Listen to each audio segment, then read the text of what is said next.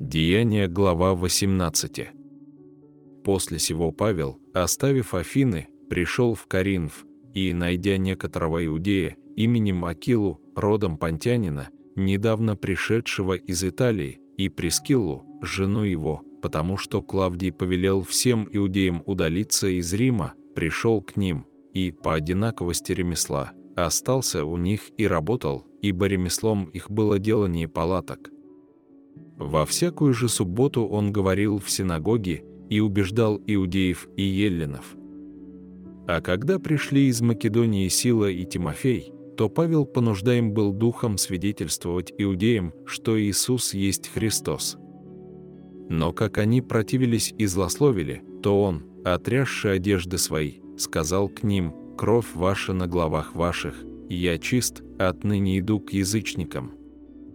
И пошел оттуда, и пришел к некоторому чтущему Бога, именем Иусту, которого дом был подле синагоги.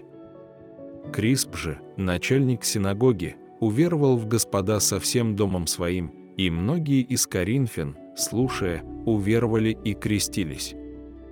Господь же в видении ночью сказал Павлу, «Не бойся, но говори и не умолкай, ибо я с тобою, и никто не сделает тебе зла, потому что у меня много людей в этом городе». И он оставался там год и шесть месяцев, поучая их Слову Божию. Между тем, во время проконсульства Галеона в Ахаи напали иудеи единодушно на Павла и привели его пред судилище, говоря, что он учит людей чтить Бога не по закону.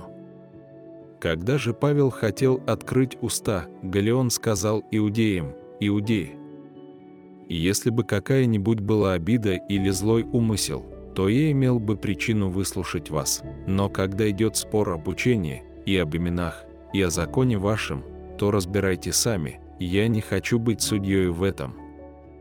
И прогнал их от судилища.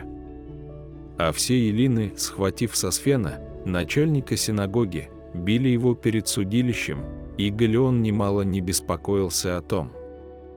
Павел, пробыв еще довольно дней, простился с братьями и отплыл в Сирию, и с ним Акила и Прескилла, остригши голову в Кенхриях, по обету. Достигнув Ефеса, оставил их там, а сам вошел в синагогу и рассуждал с иудеями. Когда же они просили его побыть у них доли, он не согласился, а простился с ними, сказав, «Мне нужно непременно провести приближающийся праздник в Иерусалиме, к вам же возвращусь опять, если будет угодно Богу». И отправился из Ефеса. Акила же и Прескилла остались в Ефесе. Побывав в Кесарии, он приходил в Иерусалим, приветствовал церковь и отошел в Антиохию. И, проведя там несколько времени, вышел и проходил по порядку страну Галатийскую и Фригию, утверждая всех учеников – Некто иудей именем Аполос, родом из Александрии, муж красноречивый и сведущий в Писаниях, пришел в Ефес. Он был наставлен в начатках пути Господня и, горя духом, говорил и учил о Господе правильно, зная только крещение Иоаннова. Он начал смело говорить в синагоге. Услышав его, Акила и Прескилла приняли его и точнее объяснили ему путь Господень.